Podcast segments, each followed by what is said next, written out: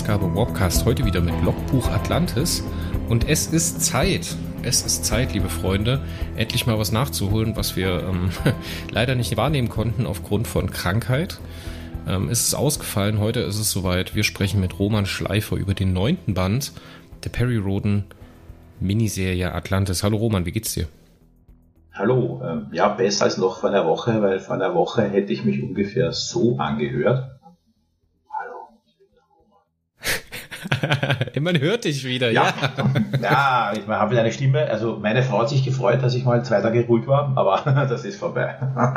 Ja, das ist schön. Ja, das ist auch der einzige Grund, warum es nicht geklappt hat. Wir haben, glaube ich, zwei oder drei Anläufe genommen, um das zu machen, haben dann aber immer gesagt, ja, bevor es Murks wird, lassen wir uns lieber ein bisschen Zeit. Der Markus ist für dich eingesprungen, der Markus Gersting wir haben über deinen Roman schon aus dieser Rezensionssicht irgendwie gesprochen. Dementsprechend können wir das halt alles mal, diese ganze Lobhudelei, die ich dir sonst jetzt hier entgegenbringen würde, können wir jetzt so ein bisschen streichen. Ähm, du weißt ja, du kennst ja unsere Meinung schon zum Roman. Dementsprechend können wir uns vielleicht ein bisschen auf andere schöne Dinge konzentrieren. Ja, ein interessantes Interview ist immer, immer spannend, die andere Perspektive zu hören, weil als Autor man halt vielleicht andere Überlegungen, während man schreibt, als dann der Leser wahrnimmt. Also es war ein sehr schönes Interview. Übrigens, die ganze Interviewserie ist echt sensationell, echt coole Einblicke. Ganz tolle Idee und ich hoffe, dass bei der nächsten Miniserie das auch wieder, dass ihr euch das auch wieder antut, sozusagen. Auf die eine oder andere Art und Weise wird das sicherlich passieren. Aber es ist ja jetzt nun mal so, dass du nicht bloß Roman der Romanautor bist. Du bist ja auch noch Roman der Romanautor Interviewende und du bist Roman der Romanautor Interviewende auf Periroden Online-Abend. Das ist äh, Romanception. Wie gehst du damit um? Also wie viele Romans gibt's in deinem Kopf? Na, ich glaube, da gibt's noch mehr. Die anderen verstecke ich ganz gut, weil also, wobei ich habe, glaube ich, noch nicht alle gezählt. Es wäre mal interessant, wirklich eine Bestandsaufnahme zu machen. Wie sagt man so schön, es ist in Ordnung, wenn die Mehrzahl dir recht gibt. Stimmt, ja, ja, ja, genau. Ja. Manchmal muss ich mit mir selber selber diskutieren und schauen, wer dann wirklich recht hat. Ja, also die, ich bin ja bei der Interviewserie für die Alexandra Trinley einges eingesprungen, weil die hatte keine Zeit. Und äh, da war also dann die spannende Geschichte, äh, was mache ich eigentlich bei meinem Band? Ja? Interviewe ich mich selber, lasse ich mich interviewen, interviewt mich die Alexandra. Und ich habe das dann einfach auf die Spritze getrieben und habe mir überlegt, meine Autorenkollegen sollen mir einfach jeweils eine Frage stellen, dann eh bei manchen zwei. Dann habe ich mir überlegt, meine Testleser könnten mir doch auch Fragen stellen. Und zu guter Letzt, also zu guter Letzt, äh, spannende Überlegung, welche Fragen würde ich mir selber stellen? Und ja, das war dann auf der Proc Homepage und ist auch immer noch nachzulesen. Und äh, es war interessant, etwas über mich, über mich selbst zu erfahren, wenn ich mich selber ausfrage. Hast du mal mit deinem Arzt darüber gesprochen? Noch nicht. Noch nicht. Er ist auf Urlaub. Kommt noch.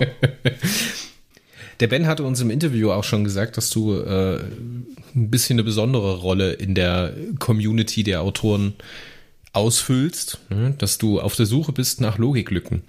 Und ich kann mich noch relativ gut erinnern, als wir diesen Termin abgesprochen hatten, vor mittlerweile Monaten. Da hatte ich dich angeschrieben, hier Roman, wie sieht's aus wegen dem Termin? Lass uns mal über Fragen diskutieren hin und her. Und da sagst du, ich bin im neunten Durchlauf, meinen Roman zu lesen. Ich kann grad nicht.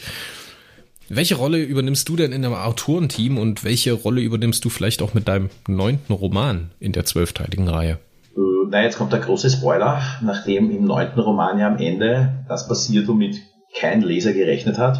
Klammer auf, ich als Leser hätte das auch nicht gedacht, nämlich das Talagon wird geöffnet.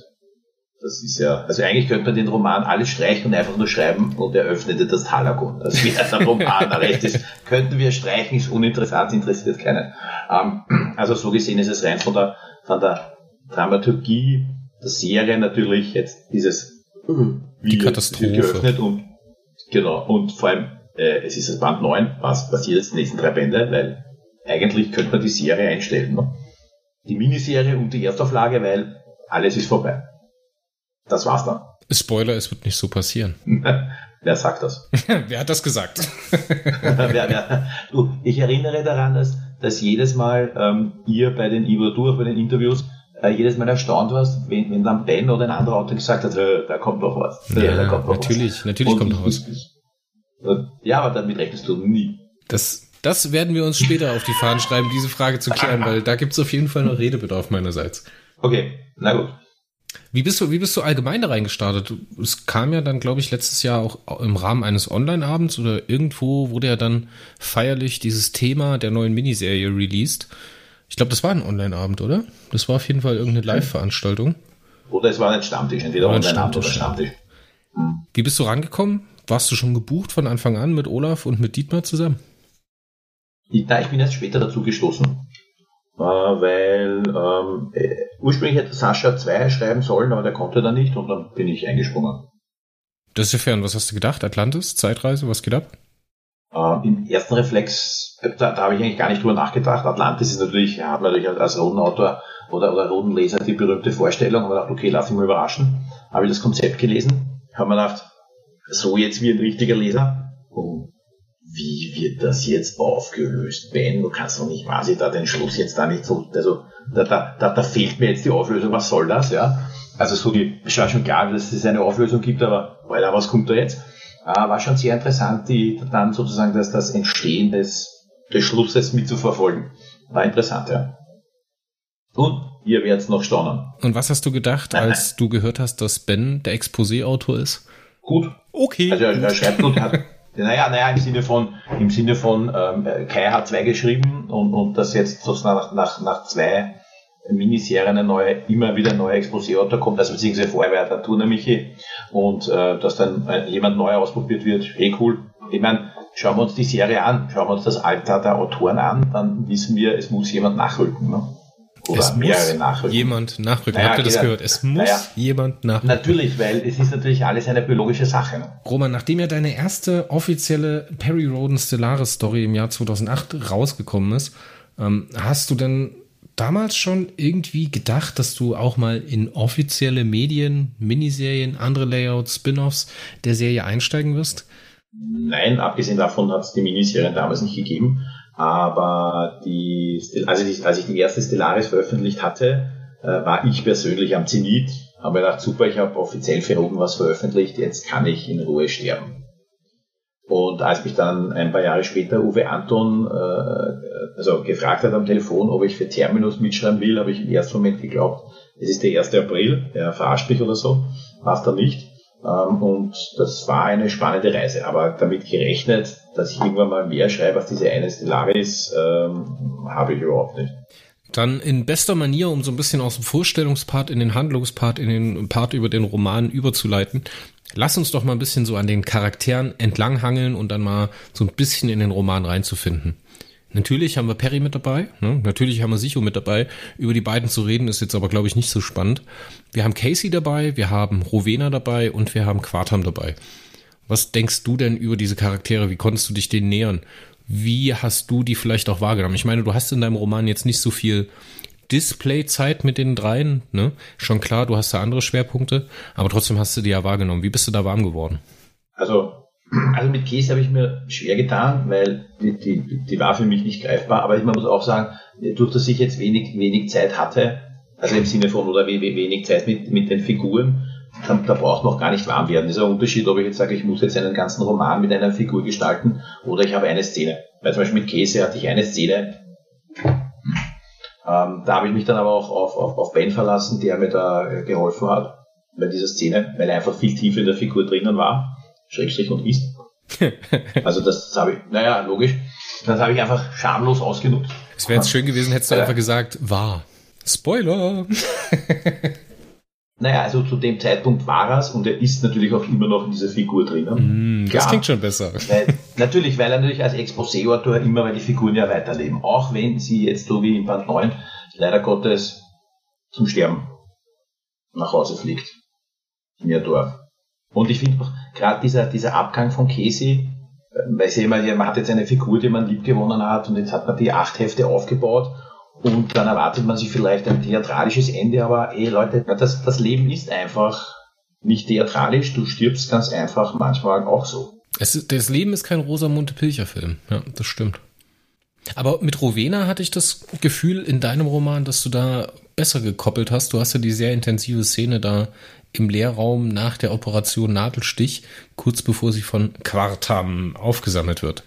Ja, das war insofern habe ich mich orientiert an meinen, äh, also ich mache seit, seit 20, 22 Jahren Qigong Und habe ich mich einfach orientiert, wie würde ich jetzt sozusagen abtreten wollen, sofern ich es noch geistig zusammenbringe. Und das Zweite ist, ich habe mich dann an einem, an einem äh, guten Buch orientiert, das war ein, ein, Bestseller, sogar ein Sachbuch von einem Deutschen, äh, Wie wir sterben. Und ähm, ist einfach so von der Überlegung, wie schaltet unser Körper sukzessive ab. Und äh, da war es dann weniger die Figur, sondern die Situation, wie geht man um beim Sterben. Okay, das ist spannend. Also du bist da nicht aus der Person Orowena rangegangen mit ähm, Dagor und äh, erfahrene Agentin und äh, geprüft Kriegerin, sondern du bist wirklich aus der Situation über den Charakter gegangen. Das finde ich spannend. Ich glaube, das hat man bis jetzt noch nicht. Die meisten Autoren haben immer gesagt, dass sie sich über die Charaktere der Situation genähert haben. Zuletzt hatte, wer hatte das gesagt? Ich glaube, die Lucy hat es gesagt, die Lucy Gut, dass sie den Charakteren mehr oder weniger hinterherläuft und sich dann schaut, wie sie es sich vorstellen kann. Oder nee, die Michelle Stern war Sie folgt den Charakteren durch ihre Geschichte und erzählt die Geschichte daran. Das finde ich äh, eine sehr, sehr spannende Idee. Und jetzt gibt's ja noch einen Charakter, der im letzten Heft bei Lucy Good eine ja, Verwandlung hinter sich gebracht hat. Quartam, der äh, Revenge of the Megatron, äh, ich meine das ja. äh, Raumschiff in Hirnform. Ja, wobei ein, eine Ergänzung noch zu Rowena. Ähm, äh, wenn, wenn du jetzt einen ganzen Roman über eine Figur schreibst, musst du anders rangehen. Mhm. Äh, aber jetzt bei Auch David bei eigentlich zwei Szenen geht es um die Situation und, und durch dieses, nachdem dieses Dagor-Meditation auch so ähnlich ist wie dieses die Qigong-Meditationsvariante, äh, oder ja alles da zusammenhängt, ne, oder gut, gut geklaut wurde von den roten Autoren, äh, passt das von der Situation einfach. Und, und diese Figur, gerade mit diesem Hintergrund, denke ich, würde auch so agieren, dass es sagt, okay, ich möchte eigentlich überleben, ich kann meinen Körper äh, von dem Energieniveau reduzieren, dann tue ich das auch mit der Meditation. Und wenn ich schon sterben muss, dann bitte innerhalb der Meditation und nicht halt, weiß nicht, schreiend, weinend, kreischend, wie auch immer. Aber meditativ sterbend, wenn es den Ausdruck überhaupt gibt. Ich gestehe bei Quartam, ich musste die Szene überarbeiten, da hat der Ben gemeint, das musst du aber schon noch besser machen. Recht hat er gehabt, weil ich habe mich dann noch einmal ausgetobt und habe ihn halt wirklich so geschildert, wie ihn auch Lucy geschildert hat, als äh, zynischen, äh, arroganten Wissenschaftler, äh, der halt wirklich auch Atlan, vor Atlan keinen Respekt hat und den halt durch diese Verwandlung so quasi auch, oh mein Gott, was redet der schon wieder, der Kleine, der, der keine Ahnung. Das fand ich auch ganz witzig, weil einfach, da stellt sich einer hin und sagt, ja, Atlan, schon gut, schon gut, ja, ja, ja. Ruhig bleiben. Ich hab dich, hab dich eh, Kleiner, und, und, und tätschelt ihm quasi den Kopf, das fand ich dann, also gut, dass Ben gesagt hat, das überarbeitet bitte nochmal, weil da gehört mehr, gehört mehr, mehr Zündstoff rein. Hat er recht gehabt. Ja, aber mit der Situation bist du ganz gut rausgekommen. Ich glaube, da hast du, hast du beides ganz gut zusammengebracht, weil ich ganz persönlich den Vorgängerband gerade in diesem Moment, als ich Quadam so dann halt verwandelt und als dann so Sätze kommen wie und sein Herz wurde zu einem Raumschiff, Triebwerk und sein Hirn wurde sein, der, die Positronik und sowas da musste ich auch schon mal drüber springen. Und im Roman war das ja dann so, dass das Quartam auch nach dieser Verwandlung keine echte, keine echte Handlungspart hat, ne? Und den findet man ja dann erst wieder bei dir, als er halt in so einer Twitter-Position das Raumschiff ankommt, ne, aber als Holo-Darstellung eines Humanoiden halt doch eine handelnde Person bleibt. Du kannst ihn ja da mitnehmen, ne? Also ich, ich finde, da, da hat's der Neuner gerettet, wo der Achter meiner Meinung nach seine Probleme hatte. Ich konnte jetzt beim Achter dann noch mal überlegen, wie, also jetzt ist er ein Wissenschaftler eh schon arrogant bis zum Abwinken, zu Recht oder Unrecht seiner hingestellt, und jetzt wird er quasi noch einmal erhöht. Ja, der muss ja durchdrehen. Also jetzt rein als Figur. ja, da musst du ja, da bist du ja quasi, da bist du nicht am Zenit, dann bist du eines drüber und glaubst, du bist Gott, also unter Anführungszeichen. Äh, und, und so, er kann dann einfach nur so agieren mit, ich habe jetzt einen Wissensvorsprung, was wollt ihr? Ihr, in wird man nur sagen, ihr Armutschkerln eigentlich, also ihr kleinen, mickrigen Wesen, das war halt so die Überlegung dann, dass gesagt hat, gesagt hat okay, dann machen wir ihn einfach noch arroganter. Und Roden halt, der solche Leute ja gewohnt ist, äh, bleibt halt als einziger ruhig und, und, und, und ich fand auch diesen Tat immer sehr schön, der ja, ich habe Traversan nachgelesen und den, den 60er Band, wo er vorkommt, ah, Traversan kommt ja nicht von dem 60er Band, den 70er Band, der wirklich da, da und ich lasse ihn standrechtlich erschießen, also wirklich die, der, der Ober, der Ohr, weiß ich, Militarist ist oder so. Ähm, das, das fand ich halt dann lustig, wo der halt schon halb zur Waffe greift und eigentlich sagt, normalerweise schieße ich den da, was soll das da, was redet der da? Das ist immerhin der Neffe des, ähm, der Neffe des Imperators. Ich glaube, jetzt sind wir so mittendrin in der Handlung schon. Ich meine, ich würde jetzt einfach mal behaupten, dein Roman folgt einer Dreiteiligkeit. Ne? Wir haben den ersten Teil, wo es halt sehr, sehr stark um die Dynamik Atlan, Perry und Tarz geht, ne, in dem Mindset, Atlan ist ein junger Atlan, der ist akonitischer Kommandant, er wird auch immer wieder an seine Pflicht erinnert vom Tarz oder die personifizierte Disziplin und Pflicht ist als Tarz ist mit dabei. Und der wird dann von Perry mit modernen Gedanken, ne, mit humanistischen, humanistischen Gedanken ähm, konfrontiert. Dann kommt ein Cut, dann kommt der Mittelteil, den ich hier noch ein bisschen ausklammern möchte und ganz am Ende der Romanbesprechung nochmal mit einfließen lassen möchte. Und dann kommt der dritte Teil, wo halt praktisch alles in die Hose geht. Wir finden den Roman genau dort, wo wir aufgehört haben, nämlich ähm, die Strahlkraft steht am Systemrand und äh, Perry und Atlan machen sich jetzt einen Kopf an Bord der Tosoma, was man da jetzt tun kann. Ja, wir alle wissen eigentlich an dem Punkt schon, wie es ausgeht, oder? Wissen wir das? Also das Kriegsleer oder dieser, wie heißt der Planet? Ich kann mir diesen Namen um Gottes Willen, dieser Name. Gesundheit. Äh, kann ich mir nicht mhm. merken. Für den Planeten habe ich seit Seite 1 bei dir schwarz gesehen und so kommt es ja am Ende auch. Mhm. Stimmt, ja. Und es sind ja nicht die äh, Strahlkraftjungs, die Kosmokratenknechte, die ähm, den Planeten zerstören, denn es kommt zur äh, nicht ganz gewollten Situation, dass eine Archon-Bombe der Marx oder eine ähnliche Bombe der Marx umsetzt und den Planeten verbrennt. Und Perry sieht sich dann gezwungen, den Atlan zu überzeugen, was er schlussendlich auch schafft, eine Rettungsmission für die zurückgebliebene Bevölkerung durchzuführen. Gut, gut, gut. Hat alles geklappt am Ende des Tages. Die Marks wurden gerettet oder die Marks, die man retten konnte, wurden gerettet. Und dann geht's zurück ins Sol-System, weil man ja herausgefunden hat von Quartam, dass man dieses Talagon nur auf der Arkon-Spitze eröffnen kann, weil das in einer Interdependenz mit der gewissen Strahlung, die dort auf diesem Berg ist, ähm, steht und halt nur dort funktioniert.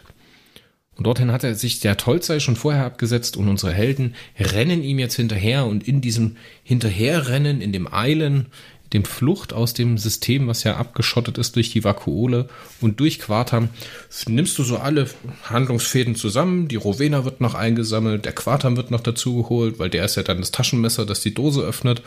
Und dann flutschen die alle raus an Bord der LT4 oder Best Hope und erreichen die Erde und merken so, Mensch, hat ja alles gar nicht so gut funktioniert und Tolzei öffnet das Talagon. Und das ist ja eigentlich die Romanhandlung. War das vielleicht ein bisschen wenig für einen ganzen Roman? Vieles. Ja gut, wenn du jetzt den Mittelteil an Volumen mal rausnimmst, das neunte Kapitel, das waren ja schon, wie viele waren es? 15 Seiten? Hm, sowas, ja. Irgendwie äh, so? Ja, also die Frage, man, man hätte jetzt natürlich auch noch diese Rettungsaktion aufblasen können. Also im Sinne von, dass ich, ich, ich kenne das immer, dann kommt der Monster of the Week, ne? Dann ja, das wäre also die, die Periroden-Skizze, dass man das so macht. Genau, das wäre dann der Monster of the Week oder, also gibt eh nur zwei Varianten. Entweder du sagst, ich habe einen Plan und stellst den Leser den Plan vor, der dann schief geht. Also rein schreibtechnisch. Oder die zweite Variante ist, ich habe einen Plan, ich sage aber nicht welchen und der Leser folgt dann, wie der Plan funktioniert oder nicht funktioniert. So, und jetzt kommen wir zu dir. Was hast du gemacht? Du hattest einen Plan, der hat funktioniert. Du hast aber nochmal ein Drittel des Hefts was anderes gemacht, ein Viertel des Hefts. Da kam mir der Einmarsch der russischen Friedenstruppen, Klammer auf, Achtung Ironie, Klammer wieder zu, äh, dazwischen, weil ich habe vier Tage nach Beginn des Romans kam, war das. Und, und da war im ersten Reflex ja wahrscheinlich wie bei allen im Chaos pur. Also in meiner Firma gab es eine Videokonferenz nach der anderen. Äh, keiner wusste, was weitergeht, äh, wie es weitergeht. Kunden haben panisch angerufen, was tun wir? Ähm, zu Hause musste ich dann äh, ein Gespräch führen, sollten wir uns jetzt Jodtabletten kaufen, falls die Atombombe fällt. Äh, was ich total skurril fand, weil ich dachte eigentlich, das hätte ich in den, hätte ich in den 80ern genug erlebt. Das war es eigentlich mit diesem Blödsinn. Und jetzt spricht da ein, ein Despot de facto drüber, dass er die Atombombe vielleicht einsetzt. Ähm, ja, und, und, und, und gleichzeitig habe ich einen Roman, wo ich da Tausende von Marx töte. Beziehungsweise sogar, aber das ist ja dann nicht mein Part, äh, am Ende äh, wird das Talagon geöffnet und die ganze Hälfte der Milchstraße ist ausgerottet. Äh, und das fand ich im ersten Moment schräg. Weil in 400 Kilometer von uns sterben wirklich Leute und ich schreibe da wieder, wieder die, die Leute sterben. Das war ja, also war mal für mich irritierend. Muss ich mal eine Pause machen. Dann habe ich ein, ein, ein langes Gespräch mit Ben gehabt im Sinne von, du, irgendwie ist das jetzt seltsam und wie, wie gehen wir damit um? Und, und eigentlich gehen wir davon aus, wenn der Roman erscheint, ist dass dieser Irrsinn da schon zu Ende. Wir auch leider nicht, glaube ich dazu. Und äh, haben dann überlegt, okay, in den 60er Jahren war es ja genauso. Da haben wir die eigentlich ja auch äh, geschrieben während des Kalten Krieges von, von, von Tausenden von Toten. Und hat auch kein gestört. Im Gegenteil, die Auflage war wesentlich höher als heute. Ungefähr das Vierfache, aber war halt damals so. Und dann war halt die Überlegung, okay, irgendwas möchte ich einbauen, müssen wir einbauen. Wobei ich gesagt, ich möchte irgendwas einbauen, weil das kann ich irgendwie nicht so stehen lassen. Das stört mich. Und ja, dann, dann war die Idee da zu sagen von meiner Seite, gut, dann nehmen wir den, den Militaristen, der ein posttraumatisches Belastungssyndrom kriegt, habe ich geglaubt. Nur der Herr Kinko da Trona wollte vieles, aber kein posttraumatisches Belastungssyndrom kriegen. Ähm, so ist das halt manchmal bei den Figuren. Also das ist im Prinzip geschuldet, diese 15 Seiten, wenn man so will, äh, diesen Ukraine-Krieg, weil ich da einfach sage, ich, ich wollte das, ich wollte irgendwas einbauen. Ja. Die Alternative wäre gewesen, den, den Plan scheitern zu lassen äh, auf, auf, auf den auf Kalkorax äh, und halt am Ende das Peri natürlich doch die Kurve kratzt, weil es ist ja Peri. Ähm, aber das war einfach geschuldet dem, dem Ukraine-Krieg. Und äh, auf der einen Seite, auf der anderen Seite finde ich es auch insofern spannend. Wir haben Atlantis, wir sind äh, im großen Krieg und ich denke schon, dass das zumindest gestreift werden sollte, was passiert ist, weil dieser Krieg ja doch etwas Einschneidendes für die Akoniden war und Roden ist mittendrin, dass das so ganz unter den Tisch jetzt gefallen wäre, hm, kann es jetzt auch nicht sein. Und damit war das eh perfekt. Also hat quasi mehrere Dinge hineingespielt. An der Stelle muss ich dich mal unterbrechen, weil jetzt müssen wir mal ein bisschen drüber sprechen, was hat sich jetzt verändert. Wenn wir jetzt zurückdenken an 2019, 2020, als man sich äh, an die Konzeption von Mission Sol 2 gemacht hat und dann eine äh, Designerseuche der Aras ausgebrochen ist auf einem Planeten, der violette Tod, und das dann halt auch im Prozess rausgenommen wurde als Thema und ja auch die Serie vor ein Problem gestellt hat. Wie hat sich die Situation geändert? Warum muss Kinko jetzt da sein und warum muss dieses Thema auch in Periroden in der Miniserie angesprochen werden? Warum habt ihr euch nicht dazu entschieden, es rauszunehmen? Warum muss es drin sein? Was war der Grund? Na, wobei da kann ich jetzt nur für mich sprechen, ja. Ja, natürlich. Ja mein, mein, wir sind ja jetzt zu zweit. Nein, nein, nein, schon, weil das heißt, das mit dem, ja, mit dem Wir, also äh, geht jetzt insofern auf meine Kappe, weil ich es geschrieben habe und, und dann es auch abgenickt wurde. Ähm, ja, ich glaube, äh, zu dem Zeitpunkt konnte man zum Thema Pandemie, glaube ich, das ist ein, war ein Reizwort. Das erste Jahr war um, das zweite Jahr ist gekommen. Also das, das wollte, glaube ich, keiner, diese Art von Realität wollte keiner haben, ja, ähm, in einem Roman dann lesen. Aber wenn ich in eine Zeit zurückkehre, wo eigentlich Krieg herrscht äh, und, und das auch thematisiert wird, das ist in der Erstauflage, dann finde ich das auch unabhängig vom Ukraine-Krieg äh, passend, dass das thematisiert wird, weil es ist ein großer Einschnitt, es hat die Charaktere geprägt. Ähm, also von daher finde ich, dass das durchaus ähm, dazugehört in diesen, in, in diesen Roman, wo man es halt umsetzen konnte, sonst hätte man es meiner Meinung nach eh in keinem Roman umsetzen können, dass man da Bezug drauf nimmt. Ich meine, den Kinko, der ist ja jetzt auch nicht plump, der ist ja, setzt sich ja auch nicht hin und äh, scheitert in seiner posttraumatischen Belastungsstörung, weil der nimmt die ja selber auch gar nicht wahr. Ne? Für den Zuhörer, der den Roman vielleicht nicht mehr so präsent hat, der Kinko da Trona, ist doch richtig, oder? Kinko da Trona, mhm. ist der zweite Stellvertreter von Atlan im 132. Elitegeschwader der akonidischen Flotte und wird vom Flottenkommando nach Lasav 3 geschickt und dort wird er von Atlan sauber auflaufen gelassen. Der hat nämlich die höchste Abschussquote, hat aber halt das Problem, dass er neben seiner hohen Abschussquote auch eine extrem hohe Verlustquote hat und er halt ein, naja, Etappenprinz ist, der sich selber immer sehr zurücknimmt, immer relativ wenig Risiko für sich selbst eingeht und seine Leute mehr oder weniger verheizt. Und jetzt wird der über Atlan, über ein Programm, was der Atlan auf der Traversan, auch interessanter Bezug, ähm, initiiert hat, durch eine Ärztin in eine Gesprächsrunde gebracht, wo ihm Personen ja, vorgeführt werden, die halt mit posttraumatischem Belastungsstress oder mit posttraumatischem Stress zu kämpfen haben.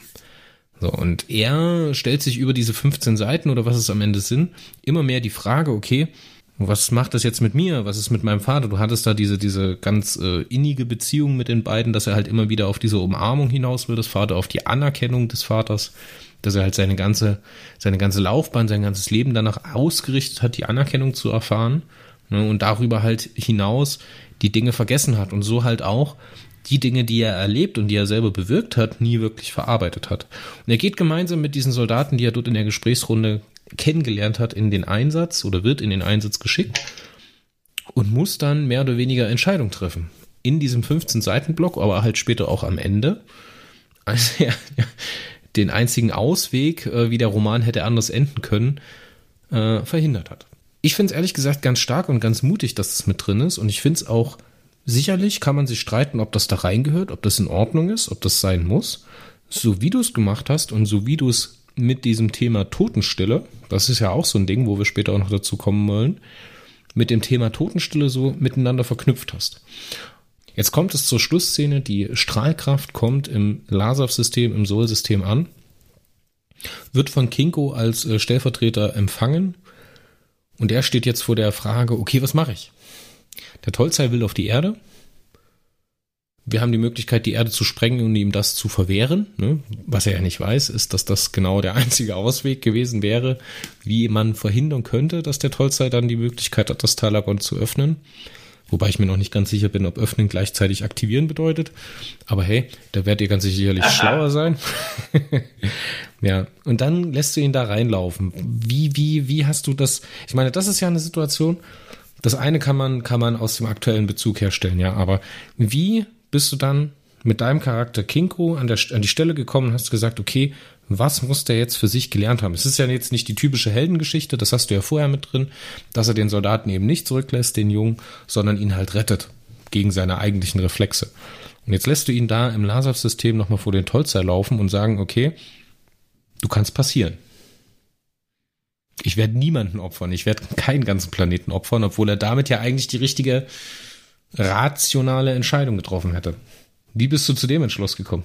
Ich habe äh, also, also dieses, also wenn man jetzt diese, diese, diese, diese Schlussszene könnte man den Patroner natürlich auch aus der, aus, der Miniserie rausnehmen. Das wäre dann, dann quasi im, im, im, könnte auch im Licht schweben sozusagen. Und ich habe dann einfach überlegt, wie kriege ich das jetzt in die Serie hinein? Weil wenn das ohne dem wäre es ja, dann hätte man streichen können, ja. Äh, und da war einfach die Überlegung, okay, jetzt, jetzt wird er jetzt, also jetzt ist er quasi unter Anführungszeichen geläutert oder jetzt hat er sich geändert und, und, und denkt drüber nach, was er eigentlich will. Und was ist, wenn er genau das kriegt, was er, was er eigentlich ursprünglich immer wollte, aber gar nicht mehr haben will? Und dann wird er noch konfrontiert, jetzt aus Sicht des Lesers, mit, mit, mit Tollzeit, wobei ich immer Tollkai gesagt habe, fällt mir auf, aber egal, also mit, mit dem Kosmokratenroboter und er hätte eigentlich die einzige Chance zu verhindern, und keiner weiß es, außer der Leser, ähm, dass das nicht passiert. Was passiert? Nämlich, dass äh, Talagon wird geöffnet und die halbe, halbe Milchstraße äh, wird ausgerottet. Ähm, also das fand ich dann eine schöne Ironie, dass er das kriegt, was er eigentlich immer wollte, aber nicht mehr will. Und gezwungen ist jetzt noch einmal darüber zu reflektieren, was mache ich jetzt? Gehe ich wieder zurück? Ich, ich habe den zwar gerettet, den einen, aber gehe ich jetzt wieder zurück auf meine Militärkarriere? Wäre ganz simpel. Äh, äh, das Flottenkommando würde mir nichts vorwerfen, wenn ich alle opfer, weil würden wir sogar auf die Schulter klopfen? Oder sage ich nein? Und fällt mir, fällt mir eine Idee ein, wie ich diesen Typen, der da kommt, von dem er ja gar nicht weiß, dass es ein Kosmokratenroboter ist, weil er hatte das Wissen nicht, wie, wie würde der ihn in der Realität stoppen?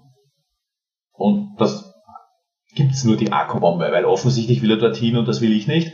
Also äh, nehme ich die Akku-Bombe und zerstöre sein Ziel, wo er hin will, offensichtlich. Äh, und sicher jetzt aber auch noch die anderen Planeten, weil ich nicht genau weiß, er fliegt auf die inneren Planeten zu, er könnte auch auf die Venus oder auf den Merkur fliegen. Drum das war ein guter Einfall. Das, schauen, das hat sich sehr vollständig angefühlt da, ja. Und das war halt einfach mit diesen, mit diesen, was am Anfang auch, mit diesem Spieltrieb von Tolzei, war das natürlich auch perfekt. Nicht, also er, also er muss natürlich wirklich zeigen, er bringt einmal seine Vorgesetzte um, damit, also der Tolkien bringt die Vorgesetzte von, von Kingo Datrona um, dass er dann überhaupt vorrückt. Und ja, wie reagiert er dann? Und wie wäre es wirklich, wenn, wenn er kommt ins System, wie würden die akonidische Flotte darauf reagieren? Bist du denn so, wie er jetzt am Ende rausgekommen ist, zufrieden mit deinem Roman oder hättest du jetzt gerne noch was geändert? Ich bin zufrieden, würde jetzt nichts mehr ändern. Also nach 27 Korrekturlesungen habe ich alles eingebaut, was ich geändert habe. Hättest du dir vielleicht hier und da mal 20 Seiten mehr gewünscht? Oder 120 Seiten mehr? Naja, ich habe ich hab 20.000 Zeichen gestrichen. Also das Ding war, war noch länger. Aber es hat dem, auch da wieder, es hat dem Roman gut getan, dass das äh, äh, geändert wurde. Magst du vielleicht verraten, wo du gestrichen hast? Äh, beim Kibo. Beim Kinko nochmal gestrichen, okay, krass. Ja. Wenn ich jetzt ein bisschen meckern sollte, wenn du mich jetzt dazu zwingst, dann würde ich vielleicht Nein. ein bisschen meckern, Nein, dass die ein ich oder aber nicht. Nein. Äh, das, Nein. Doch, hast du gerade eben gesagt, ich werde jetzt trotzdem noch ein bisschen meckern, sonst endet das hier in einer heillosen Lobhudelei. Und das haben wir letzte Woche mit äh, Markus schon abgearbeitet. Die eine oder andere Sache kommt ein bisschen kurz für mich. Natürlich hilft das, wenn man dann frisch die anderen Romane gelesen hat oder halt im Stoff ist. Ganz sicher haben die ein oder anderen Probleme im wöchentlichen Lesen, dass die, dass die Charaktere nicht mehr ganz so präsent sind, wie jetzt zum Beispiel Quartam oder halt äh, Rowena, die dann nahe wieder aufgesammelt wird. Klar, das muss jetzt sein, ne? Die müssen jetzt alle dahin auf diese Arkonspitze, äh, Schicksalsberg, äh, Mensch, äh, Schwarzes Loch finden und das Talagon vernichten und Tolzei irgendwie äh, in den Schicksalsberg. Nee, Quatsch. Ich verhedder mich hier, das ist aber auch gar nicht schlimm. ich fand den Roman fantastisch und daran wird sich auch nichts mehr ändern. Das hatte ich dir auch schon bei der Lektüre gesagt. Und du hattest mir ja gesagt, als ich das neunte Kapitel ausgelesen hatte, ich bin gespannt, was du am Ende sagst. So mit einem freudigen Grinsen. Da war ein Grins-Smiley im Facebook-Chat. Das ist ja auch in Ordnung. Ähm, ich habe keine Ahnung, wie er es weitertreibt. Ich habe wirklich keine Ahnung, was jetzt passieren soll. Wir hatten die äh, Theorie geäußert, dass es vielleicht eine Zeitreise geben könnte, dass es eine Zeitschleife gibt, wo man das jetzt Stück für Stück repariert. Hm. Man hätte jetzt sagen können, okay, wir lassen jetzt drei Hefte lang die Milchstraße ausbluten und am Ende hat Tolstoi keinen Bock mehr drauf, zuckt mit den Schultern, steigt aus der Dusche und macht alles wieder rückgängig. Hätte man auch tun können, ja. Verdammt. Aber Verdammt. Erraten. ich weiß es nicht. Ich weiß wirklich nicht, wie ihr es äh, zu Ende bringen wollt. Magst du vielleicht was verraten? Natürlich nicht, ne? Äh, Also ich kann, ich kann, also ich kann eines verraten. Es gab eine, eine Spielko vom, vom äh, Markus Regler, äh, jetzt im, im Facebook-Chat mit mir. Er hat gemeint, er glaubt an eine Fehlzündung vom Talagon. Weil du richtig gesagt hast, nur weil es geöffnet wurde, muss es nicht aktiviert sein. Es ist aktiviert. Das ist meine Aussage. ja, sehr schön. Super. Und es hat keine Fehlzündung. Ist ja auch egal. Lass uns das mal abbinden und mal so ein bisschen äh, über die Zukunft sprechen. Der Olaf Brill hat den Move gebracht und hat jetzt äh, seinen ersten Neoband rausgebracht. Gibt's von dir in nächster Zeit auch was Neues in Sachen Periroden? Nein, im Moment nicht. Also ich überlege gerade an an eine Stellaris-Story als Fortsetzung zu der einen, wobei Fortsetzungen bei Stellaris immer schwierig sind. Äh, da habe ich heute äh, das, das Handlungs, die Hand, das ursprüngliche Handlungskonzept umgeworfen äh, und äh, äh, hab, werde die Heldin oder andersrum gesagt, die, die Heldin wird zur Kindergärtnerin werden auf der Stellaris Das was wir so noch nie hatten. Das ist mal was das anderes. Das war was anderes. Wobei ich, ich, ich konnte mich am Anfang damit gar nicht anfreunden, aber es ist innerhalb der Figur die logische Konsequenz zu ihrer, zu ihrer stattfindenden oder stattzufindenden Veränderung. Ähm, ja, und ich muss mir überlegen, wie ich das schreibe, weil das ist mal, also das ist schon festgezurrt in meinem Kopf. Anders geht's nicht mit dieser Konstellation. Ja, schauen wir mal, wann die kommt, ob die kommt, ob ich überhaupt schreibe, ob es Olaf gefällt. Du warst ja dann mit Starnas, Terminus, Vega und Atlantis in letzter Zeit viel bei den Miniserien unterwegs. Wirfst du offiziell schon deinen Hut in den Ring für das nächste Jahr? Na gut, du kannst keinen Hut in die, in die Mitte werfen, du wirst gefragt. Da kannst du werfen, was du willst, du wirst gefragt. Oder auch nicht. Also da kannst du, das entscheidest nicht. Ich war zum Beispiel bei den Soul war ich gar nicht dabei. Also bei, bei den Soul-Miniserien war ich gar nicht dabei. Da hätte ich werfen können, was ich will, das entscheidet die Redaktion. Und wenn man dich äh, fragen würde, ob du mitmachen würdest, da gibt's natürlich kein Nein, oder? Äh, ist schwer. Also es war, also eigentlich hätte ich diesmal gar nicht mitschreiben sollen aufgrund der familiären Konstellation, aber ja, ich, ich habe den Unmut meiner Frau riskiert. Schatz, ich liebe dich. Ich wollte sagen, danke, dass du mich so toll unterstützt. Applaus. Sehr schön. Und nachdem wir die Handlung und den ganzen Kniff mit Kinko und so weiter und so fort abgearbeitet haben, möchte ich noch auf ein Thema zurückkommen, nämlich den Titel. Die Totenstille.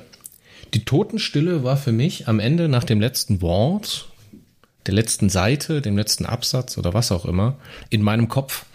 Da habe ich mir nämlich gedacht, so, fuck, wie geht's jetzt weiter? Du bereitest diese Situation ja auch schon vor. Du hast, äh, ich glaube, in fünf oder sechs äh, Kapiteln hast du diesen Bezug zur Totenstille mit drin.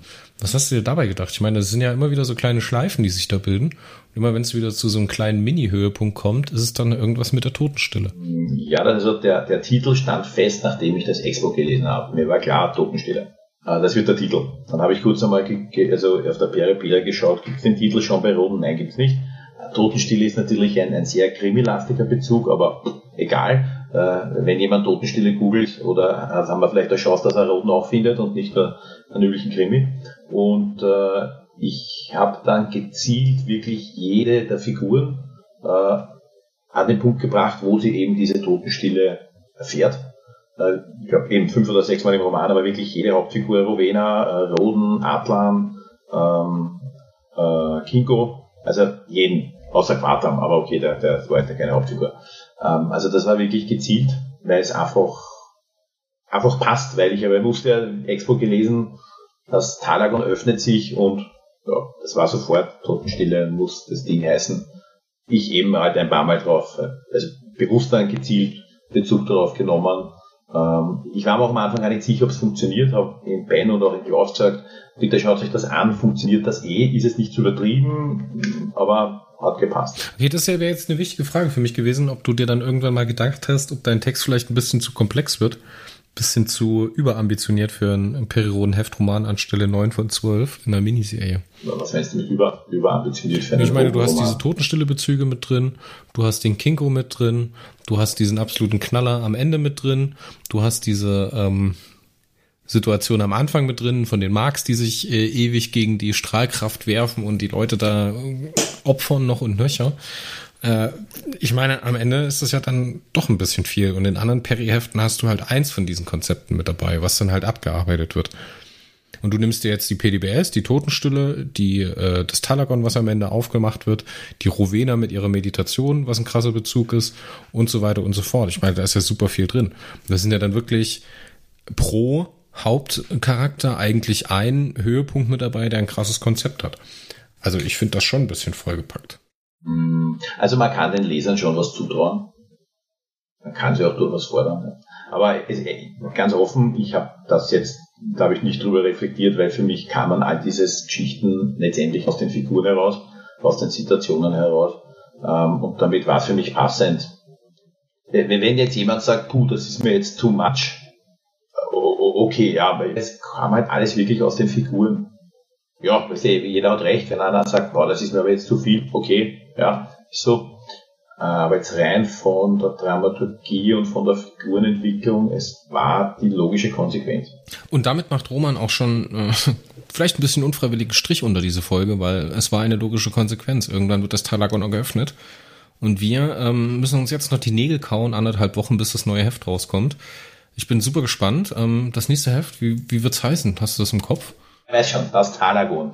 Das Talagon von Dietmar Schmidt. Dietmar Schmidt ist wieder am Start mit seinem zweiten Auftritt in der Serie. Danach nochmal Olaf Brill und dann macht Ben Calvin Harry natürlich höchstpersönlich. Den sagt so, ich bin super gespannt, wie es weitergeht. Ähm, Roman, ich bin erstmal super dankbar, dass du dir die Zeit genommen hast und dass dieser Interviewtermin überhaupt noch zustande gekommen ist. Ich habe ja schon fast nicht mehr dran geglaubt, unfassbar.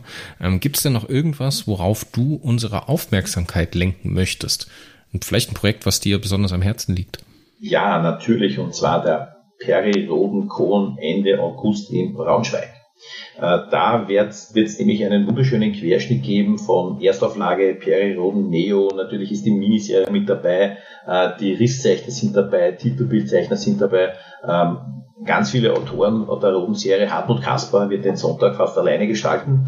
Äh, ich, ich darf mich auch wieder zu ihm auf die Bühne setzen und ihm das Mikrofon virtuell und auch in echt unter die Nase halten und werde schauen, dass ich irgendwas rauskriege aus ihm. Und ja, wer in der Nähe ist, sollte vorbeischauen und wer sagt, oh, das ist mir aber jetzt zu weit. Ich möchte anmerken, ich wohne in Wien, ich habe sicher die weiteste Anreise und ich bin auch dort. Also äh, Streckt euch mal ein bisschen an, Herrgott.